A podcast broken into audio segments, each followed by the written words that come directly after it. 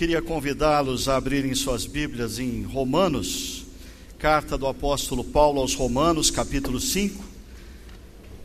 O texto que me foi proposto vai do verso 3 ao verso 5, se bem que eu vou fazer menção dos dois primeiros versos ao longo da nossa reflexão. Romanos capítulo 5, do verso 3 ao verso 5. Se você tem uma Bíblia, abra, ou talvez você tenha que ligar a sua Bíblia. Vamos lá. Diz assim o apóstolo Paulo: Não só isso, e por aí você percebe que ele está fazendo menção aos dois versos anteriores mas também nos gloriamos nas tribulações, porque sabemos que a tribulação produz perseverança, a perseverança, um caráter aprovado, e o caráter aprovado, esperança. E a esperança não nos decepciona, porque Deus derramou o seu amor em nossos corações por meio do Espírito Santo que ele nos concedeu. O convite feito pelo pastor Ebenezer já veio com o texto e com o título. Me foi solicitado falar nessa manhã sobre boas novas por um dia cinzento. Convicções por um tempo de tribulação. E a verdade é a seguinte: por detrás desse tema, boas novas para um dia cinzento, por detrás dele existe uma questão muito simples de ser resolvida, que é a questão: por que sofremos? Ah, essa questão perturba a mente e o coração de seres humanos ao longo dos séculos, nas mais variadas culturas. Essa pergunta, por que sofremos? ela está por detrás da construção e da elaboração de grandes religiões e de grandes ideologias. Mas apesar do grande desafio, eu estou tranquilo, porque me disseram que eu tenho 50 minutos para resolver esse problema. Então vamos lá. Primeiro eu queria fazer uma sugestão a você. Quando nós olhamos para as tribulações, quando nós olhamos para o sofrimento, e nós nos questionamos por que nós sofremos, primeiro a gente tem que perceber como que as pessoas que estão ao nosso redor e vivem no nosso mundo veem o sofrimento. E eu queria sugerir que por detrás de inúmeros amigos e amigas que nos cercam no dia a dia, Existem três grandes teorias para o sofrimento. A primeira delas é a teoria da causa e efeito. A teoria da causa e efeito entende que o sofrimento é consequência de alguma coisa errada que você fez no passado, seja no passado dessa vida, seja no passado de outra vida. Mas o sofrimento presente tem a ver com um erro cometido no passado. E a solução para o sofrimento, nesse caso, passa por uma espécie de compensação, você optando pelo bem e fazendo o que é correto, buscando uma compensação em relação aos erros e às opções equivocadas que você teve no passado. Essa é a teologia dos amigos de Jó. Quando Jó está sofrendo, a teologia deles diz: você está sofrendo porque você fez alguma coisa de errada no passado. Você está em pecado. Essa é a teologia por detrás da doutrina do karma, de muitas das religiões espiritualistas. Você está pagando nessa vida pelos erros cometidos em vidas passadas. Mas é interessante que nós evangélicos achamos que, por essa ser a base da, da doutrina do karma, isso está muito longe de nós, mas a, a, essa visão da causa e o efeito no sofrimento é a base também para a teologia tão propagada no meio evangélico brasileiro, infelizmente, a teologia da prosperidade. Você está sendo abençoado porque você fez alguma coisa. Deus vai te dar dinheiro se você der dinheiro para mim. Deus vai te dar em dobro se você contribuir com o meu ministério. Teologia da causa e efeito. E se você não está sendo abençoado, é porque você não tem contribuído comigo. Segunda visão acerca do sofrimento é a visão dualista, muito presente, por exemplo, nos filmes de Hollywood baseado ah, nos quadrinhos da Marvel. O mundo está cercado por forças do bem e do mal. E nós sofremos porque nós estamos no meio dessa batalha. E mais, nós sofremos porque nós, nas nossas opções diárias, nós nos apegamos ao que é mal e não ao lado do bem.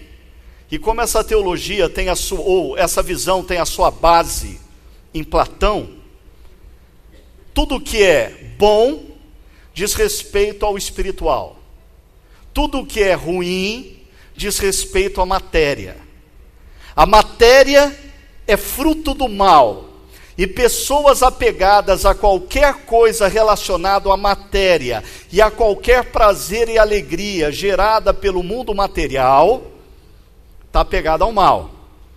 Logo, a maneira de você solucionar o sofrimento nesse caso é você se desapegar dessa vida, se desapegar das coisas materiais, se desapegar dos prazeres desse mundo e buscar uma experiência tipo um nirvana, um nirvana gospel. Uma experiência espiritual que te desconecte dessa vida e que as coisas do presente não digam mais respeito a você, para você andar por aí dizendo em alto e bom som para os seus amigos: Eu não sou mais deste mundo. Se você não é mais desse mundo, de que mundo você é? Terceira visão do sofrimento: a visão secular, a visão ocidental, a visão talvez mais presente na nossa sociedade no contexto contemporâneo. Essa visão diz que o sofrimento, assim como tudo que nos cerca, é fruto do acaso. O universo surgiu do acaso. O universo surgiu de uma grande explosão cósmica casual. Nós somos frutos de uma ameba que deu certo. Nós somos frutos do acaso. Logo, o sofrimento não tem razão, o sofrimento não tem lógica. O sofrimento na sua vida e na minha vida é como uma espécie de uma grande loteria. Por que, que o seu carro foi roubado e o meu não? Porque você deu azar. Por que, que a sua esposa lutou contra o câncer, a minha não? Casualidade. Porque o seu negócio deu certo, o meu não. Azar meu. E dentro dessa visão secular, a gente lida com o sofrimento da seguinte forma: primeiro, a gente tenta evitar ao máximo o sofrimento. Isso se faz presente tremendamente na sociedade ocidental em que nós vivemos. Nós temos uma geração de pessoas que elas são altamente intolerantes a qualquer espécie de dor. Elas vivem à base de analgésico. E não é só dor física, mas dor emocional. Elas tomam antidepressivo já prevendo as frustrações dos próximos meses. Nós somos uma geração intolerante a qualquer espécie de frustração, de dor, de sofrimento. A sociedade ocidental secular luta para minimizar ao máximo os efeitos do sofrimento. É nesse contexto que a gente vive. Cercado por pessoas que veem o sofrimento como ah, uma questão de causa e efeito, ou talvez pessoas que veem o sofrimento como algo derivado dessa luta cósmica entre o bem e o mal, ou essas pessoas que veem o sofrimento como fruto do acaso. Agora, qual é a perspectiva cristã do sofrimento? O que, que, a, o que, que a, a Bíblia diz acerca do dia cinzento? Por que, que os dias cinzentos existem na minha história e na sua história? Eu diria que, pelo menos na minha opinião, a melhor resposta para o problema do sofrimento, numa perspectiva genuinamente cristã, foi muito bem sintetizada no título de um dos livros do Dr. Cornelius Planninga. O título é Não Era para Ser Assim. Não era para ser assim. Deixa eu explicar isso.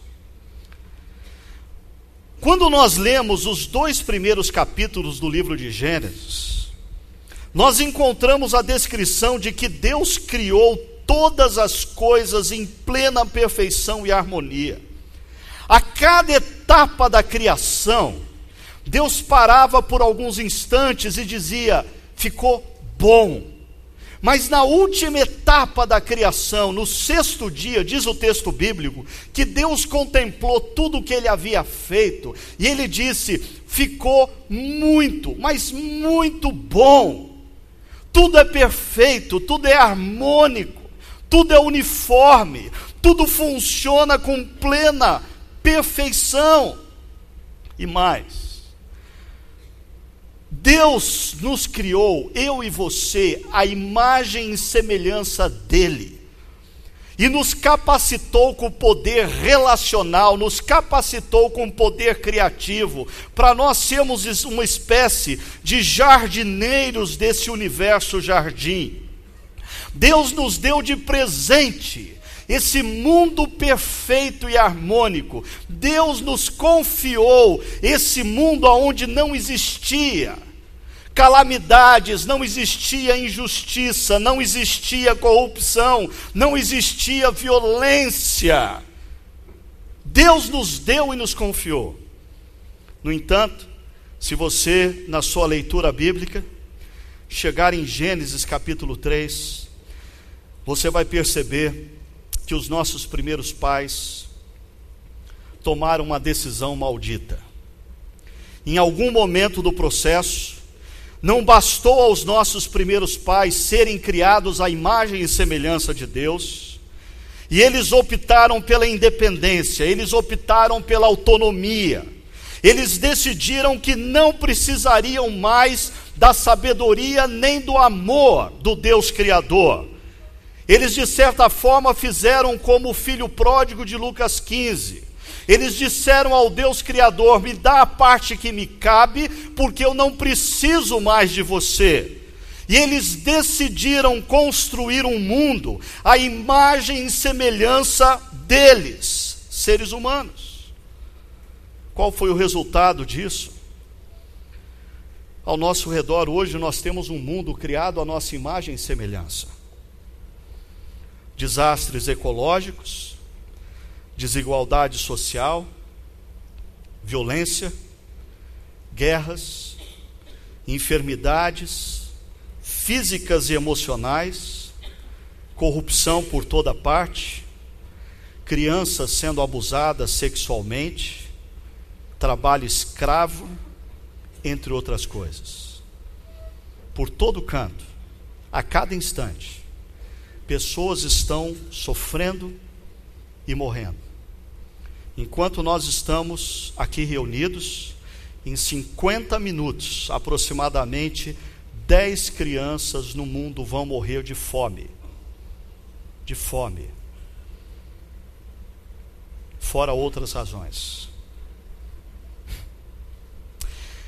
É interessante que algumas pessoas olhando para isso têm a arrogância de dizer: aonde está Deus vendo tudo isso? Eu diria para você, na minha opinião, o Deus Criador olha para o sofrimento humano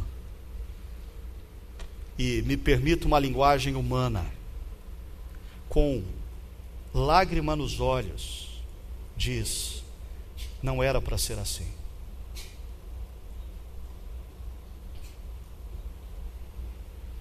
O mundo em que nós estamos inseridos não é a opção de Deus, é a nossa.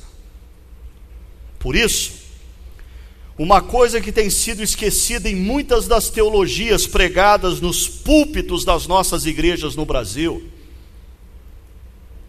é que se Deus, o Criador dos céus e da terra, que criou tudo em plena perfeição, e nos confiou um universo em perfeito equilíbrio, e nós nos tornamos os rebeldes, nós rompemos com o seu amor e com a sua sabedoria. Se esse Deus, justo juiz, decidir hoje, hoje, acabar com tudo e com todos, absolutamente nenhum de nós poderá levantar a voz contra Deus e dizer que ele não tem o direito de fazer isso.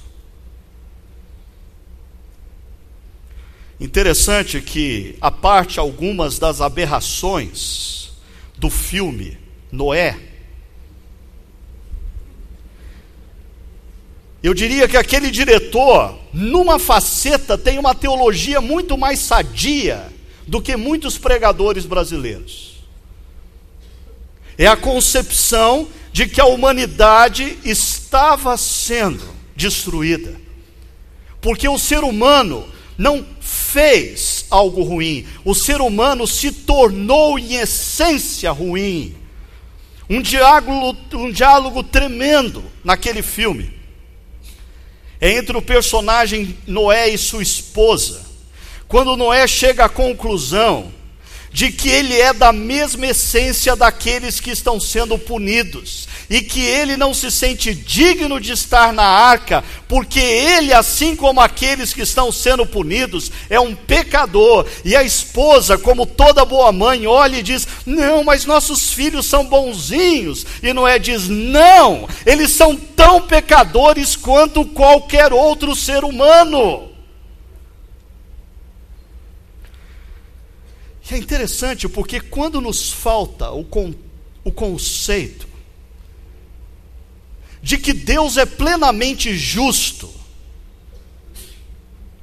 porque Ele é o Criador de todas as coisas, Ele tem o direito, não nós. Quando nos falta esse conceito, nos falta também a compreensão da graça.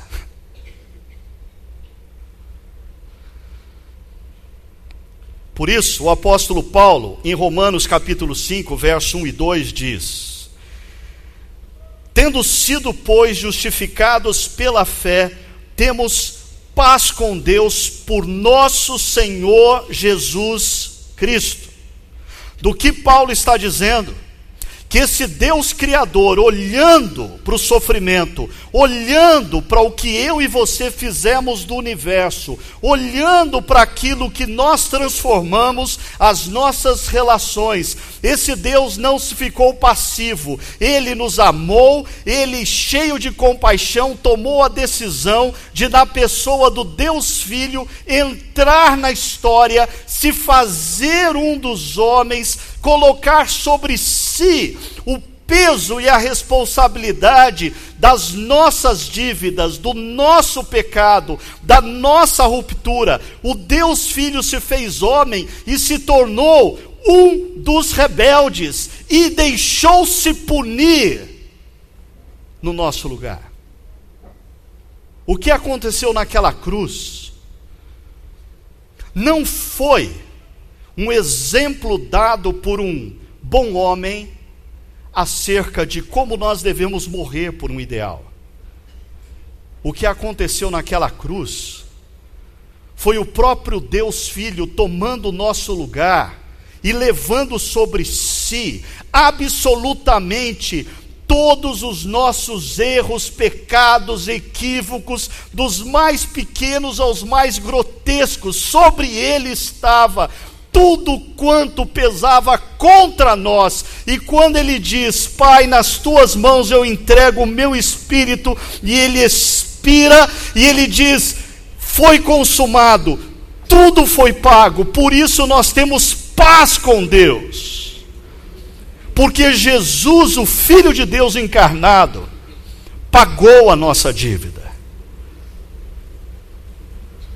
E a palavra de Deus é muito clara no próprio livro de Romanos em dizer que todo aquele que nessa vida ouvir essa mensagem, compreender essa mensagem e se render a Jesus, se render a Jesus, se render a Jesus, como o Deus encarnado que morreu no seu lugar. Esse sim, aquele que compreender, se render e declarar será salvo. Não existe salvação fora dessa confissão. O texto continua no verso 2 dizendo: Por meio de quem obtivemos acesso pela fé. E esta graça na qual agora estamos firmes e nos gloriamos na esperança da glória de Deus. Perceba três coisas aí. Três implicações do que aconteceu na cruz. A primeira delas está no passado. A paz que foi consolidada entre Deus e nós através do que Jesus Cristo fez na cruz. No passado, Deus consumou a reconciliação, estabelecendo paz. Mas o texto no verso 2 nos fala de algo no presente. O que nos sustenta ao longo da jornada é a graça. Não é a nossa disposição, não é a nossa predisposição, não é o nosso esforço próprio, é a graça. Veja o verso 2: E esta graça na qual agora estamos firmes. E o texto nos fala de futuro. Na última linha, e nos gloriamos na esperança da glória de Deus. Nós temos a paz consolidada no passado, nós vivemos na graça no presente e nós olhamos para o futuro, esperando o dia em que Deus vai fazer novas todas as coisas. Porque Deus nos prometeu que Ele está, a partir do que Jesus Cristo fez naquela cruz, resgatando não a minha alma ou a sua alma do inferno, porque esse negócio de alma é platônico. O que Deus está fazendo a partir do que Jesus Cristo fez na cruz é resgatando todas as coisas, toda a natureza, e inclusive começando essa obra de fazer tudo novo em mim e em você. Apocalipse capítulo 21, João percebe o novo céu e a nova terra. Essa é uma promessa de Deus. Deus vai restituir o jardim. Deus vai fazer de novo. Interessante que aquela cidade de Apocalipse 21 e 22 é uma cidade que vive em perfeita harmonia com o jardim. É uma cidade sustentável, é uma cidade ecologicamente correta. No meio daquela cidade passa um rio de águas limpas. Naquela cidade existem árvores por todas as partes, e árvores em torno daquele rio que são as árvores da vida. E quando as nações comem do fruto dessa árvore, elas são curadas, elas são reconciliadas. Agora, essa obra que Deus vai consumar, fazendo novos céus e nova terra, tem início em nós. Pelo seguinte, eu diria que antes de Deus apresentar ao mundo o novo céu e a nova terra, o Deus Criador e agora também Redentor, quer fazer um novo Ricardo, quer fazer um novo Ebenézer, quer fazer um novo Roberto, quer fazer uma nova Márcia, quer fazer um novo Fernando, quer fazer uma nova Maria, quer fazer um novo Francisco, a fim de que seja manifesto aos principados e potestades do ar a grandeza do seu poder e da sua graça. Deus quer na história mostrar a Lúcifer e aos seus anjos decaídos Lúcifer e seus anjos decaídos que deformaram a imagem de Deus no ser humano, transformaram o ser humano num ser violento, num ser corrupto, num ser imoral, num ser indigno, num ser que oprime o próximo, num ser desonesto, num ser tendente ao mal. Deus quer mostrar a Lúcifer e aos seus anjos que o seu poder e a sua graça é maior do que o estrago feito por Lúcifer. Deus está fazendo novas todas as coisas, mas Deus quer primeiro fazer novas todas as coisas em mim e em você. Deus quer nos transformar. Deus não quer simplesmente nos salvar do inferno. Deus quer nos transformar na história. Deus quer que a minha vida e a sua vida seja um testemunho vivo a Lúcifer e aos seus anjos decaídos de que ele tem o poder, a salvação pertence a ele e o poder dele resgata, a graça dele transforma. E ele faz tudo isso em profundo amor. E aí nós conseguimos entender Romanos capítulo 5, verso 3. Quando Paulo diz: não só isso, não só a esperança dessa glória que vai ser revelada, nós não nos gloriamos apenas no futuro, nós nos gloriamos também no presente, e aí aparece um termo complicado para muitas das teologias presentes em nossas igrejas evangélicas: tribulações.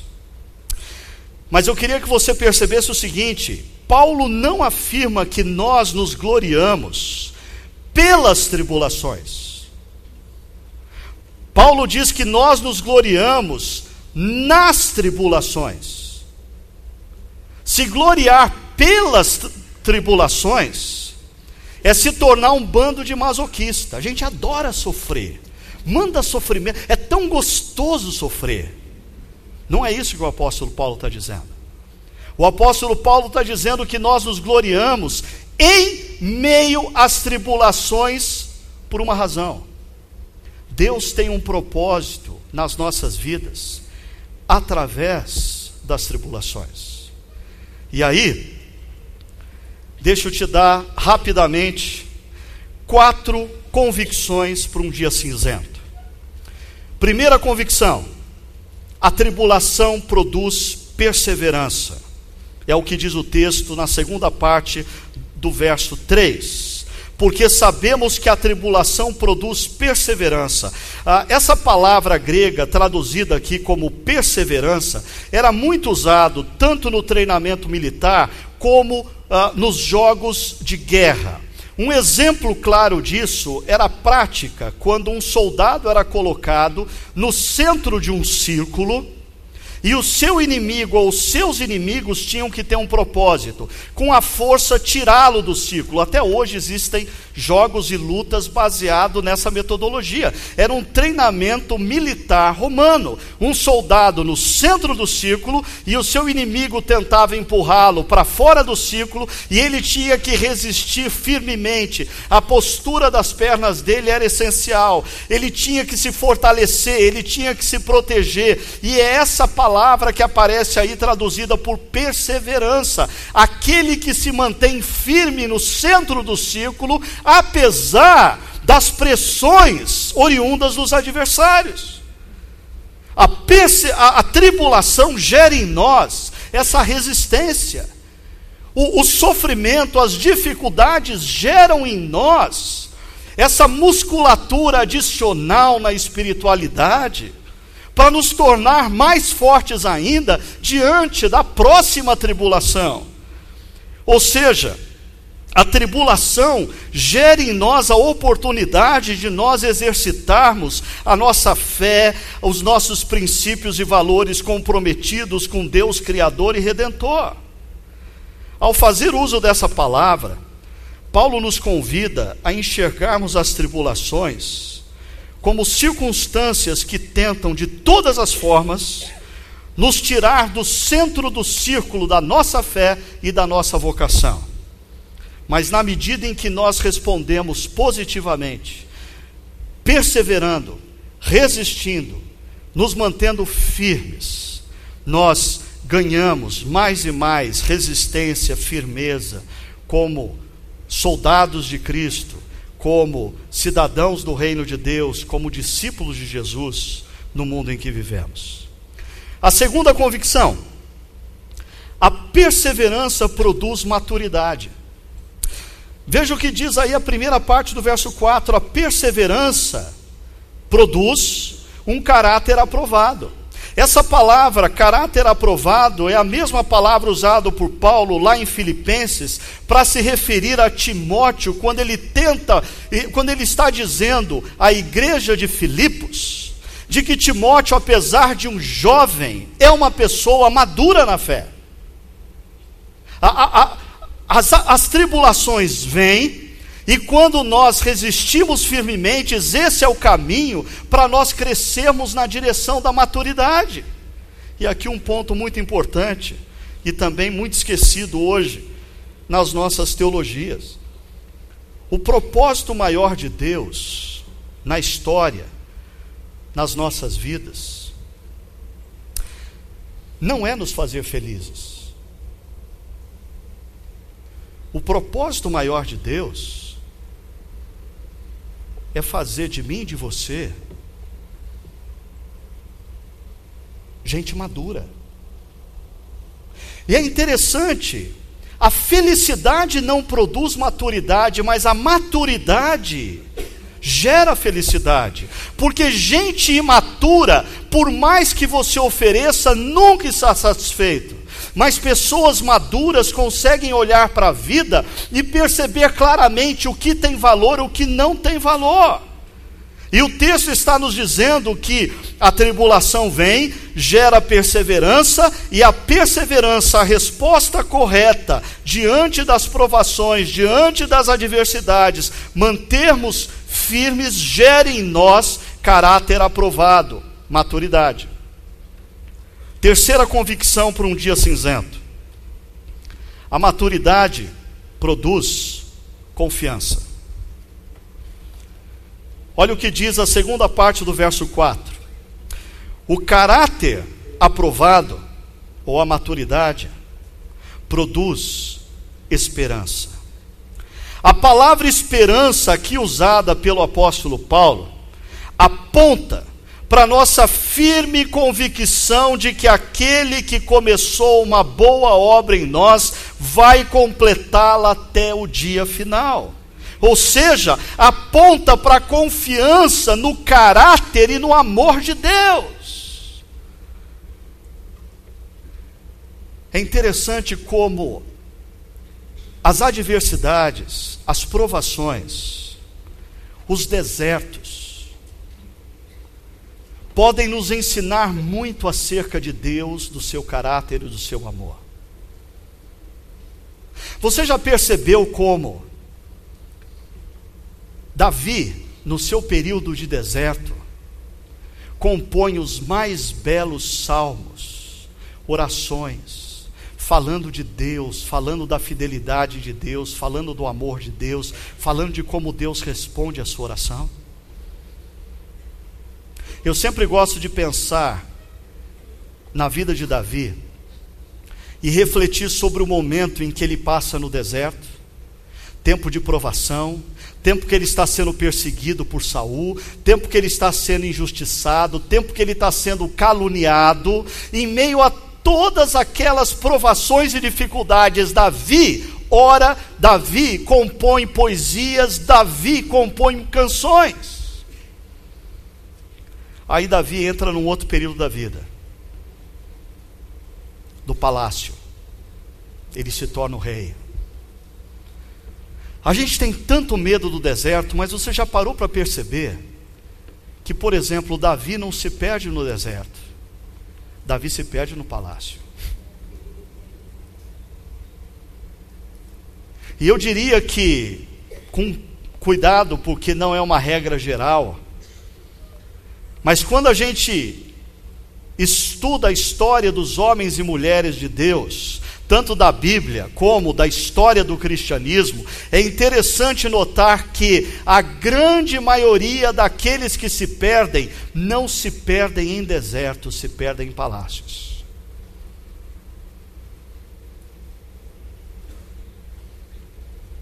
Se perdem na prosperidade, se perdem no sucesso se perdem quando começam a se encantar com o que dizem a respeito deles.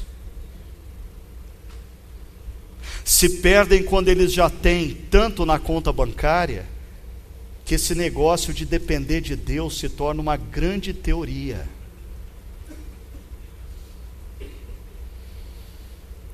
O apóstolo Paulo está dizendo aqui que a tribulação gera perseverança, a perseverança gera maturidade, e a maturidade faz a gente perceber em meio aos desertos quem Deus é, o seu caráter, o seu amor, e do lado de lá do deserto a gente confia muito mais em Deus.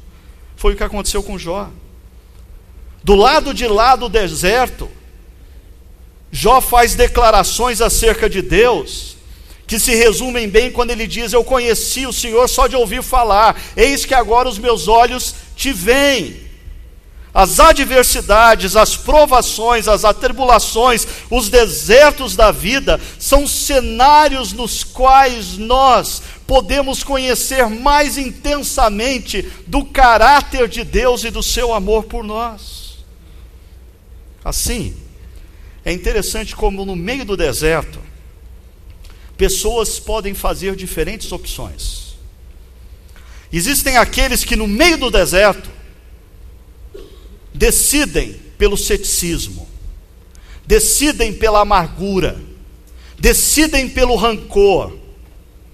E do lado de lá do deserto, essas pessoas continuam imaturas e ainda por cima azedas e amargas. Mas existem pessoas que, ao longo do deserto, elas optam pela confiança no caráter de Deus. Elas talvez orem, Deus, eu, eu não sei o porquê essa enfermidade me sobreveio mas eu confio no teu caráter. Deus, eu não sei porquê da perda desse ente querido, mas eu confio no teu amor. Deus, eu não sei porquê dessa tribulação financeira, mas uma coisa eu sei: o Senhor está escrevendo uma, uma história em mim e através de mim, e o Senhor ainda não terminou essa história.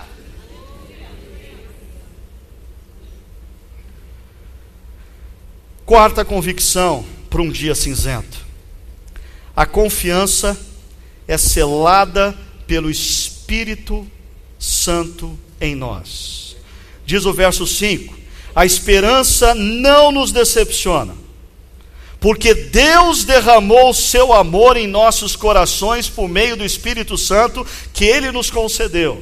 E esse texto me faz lembrar Efésios capítulo 1, quando o apóstolo Paulo diz que Deus, antes da fundação do mundo, ele já nos escolheu, durante a história, ele entra na história e morre no nosso lugar, e o Espírito Santo de Deus sela a salvação nos nossos corações. O texto está dizendo que Deus derrama o seu amor em nossos corações por meio do Espírito Santo que ele nos concede que é o selo da nossa salvação. É a garantia de que nós vamos chegar no dia final. Agora, esse texto também me ensina que Deus não me prometeu que a minha jornada terrena não teria dias cinzentos. Mas ele prometeu que em todos os dias, inclusive os cinzentos, o Espírito Santo de Deus testificaria no meu coração que eu sou um filho amado dele. Porque nós não podemos nos esquecer da declaração do apóstolo Paulo em Romanos capítulo 8, que ele diz que o Espírito Santo testifica nos nossos corações que nós somos filhos amados. E é interessante porque quando você vai para o Evangelho, e eu me lembro de ter falado um pouquinho sobre isso no Ragai do ano passado, nos Evangelhos, antes de Jesus ir para o deserto, no momento do seu batismo, ele escuta uma voz que vem dos céus e diz: Você é meu filho amado em quem eu tenho todo prazer e o Espírito Santo é derramado sobre ele. Jesus não se torna filho de Deus depois da morte e da ressurreição. Jesus é o filho de Deus antes mesmo de iniciar o seu ministério terreno. Existe um testemunho dos céus que diz: Você é meu filho amado em quem eu tenho todo o prazer. E no Monte da Transfiguração, pouco antes dele descer a Jerusalém, ser preso, ser açoitado, ser humilhado, ser morto de maneira cruel. Mais uma vez a voz dos céus vem e diz: Este é o meu filho amado, em quem eu tenho todo prazer. A ele ouvi. Esse mesmo Espírito Santo que falava com Jesus nos momentos mais críticos do seu ministério, segundo Romanos 5, é o mesmo Espírito Santo que está conosco, e enquanto nós atravessamos os dias cinzentos, se nós acalmarmos os nossos corações, se nós silenciarmos as nossas almas, nós poderemos ouvir em alto e bom som que nós somos filhos amados de Deus, em quem Ele tem todo prazer. Ele não nos prometeu dias ensolarados durante toda a jornada, mas Ele prometeu que estaria conosco conosco todos os dias da nossa jornada, quer nos dias com sol, quer nos dias cinzentos. Assim, queridos, eu queria concluir dizendo primeiro que eu eu creio que três coisas são muito importantes para nós atravessarmos desertos e crescermos na direção da maturidade e experimentarmos o que o apóstolo Paulo está falando aqui. Primeiro, sensibilidade para com o mover de Deus em nossas vidas. Nós precisamos aprender a perceber Deus se movendo nas nossas histórias quando os problemas, as adversidades, os sofrimentos, as perseguições surgem, nós somos muito rápidos em achar que o problema são os outros. Os outros têm que mudar, os outros têm que repensar, os outros nos prejudicaram. Nós nunca paramos para pensar na agenda de Deus, o que Deus está fazendo em mim através dessa situação. O que Deus está querendo mudar em mim sensibilidade para com o mover de Deus. Segundo, submissão para com a sua vontade. Porque em meio à pressão, em meio à provação, quando os nossos inimigos vêm e tentam nos tirar do centro do círculo, tentam nos empurrar para fora da nossa fé, para fora da nossa vocação, existem inúmeros caminhos que nos parecem mais fáceis, mas esse é o momento de nós firmarmos os nossos valores na palavra de Deus, firmarmos os nossos princípios no que Deus disse para nós. Submissão à Sua vontade. E terceira coisa, confiança. Confiança plena no amor de Deus por nós. Porque nos momentos de deserto, se você depois meditar um pouco mais sobre o momento em que Jesus é tentado no deserto,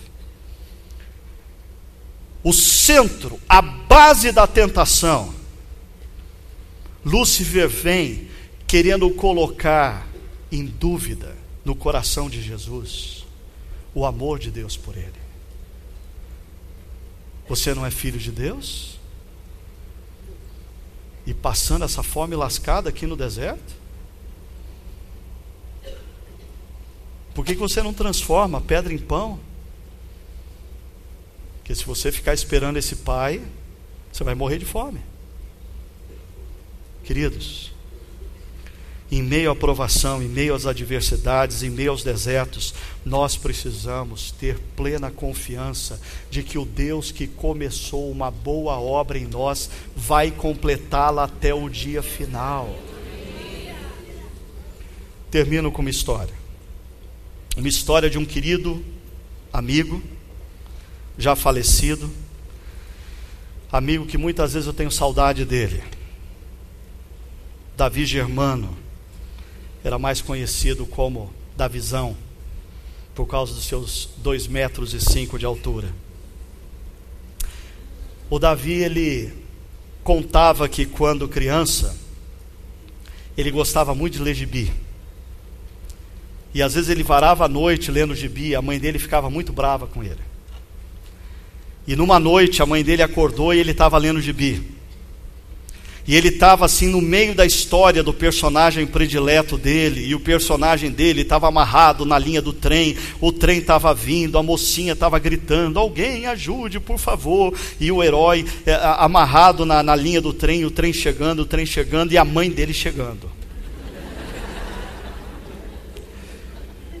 E a mãe dele entrou no quarto e disse: Davi, você está com a luz acesa até agora, você está lendo gibi. Olha, eu vou até o toalete e quando eu voltar, eu quero essa luz apagada e você dormindo.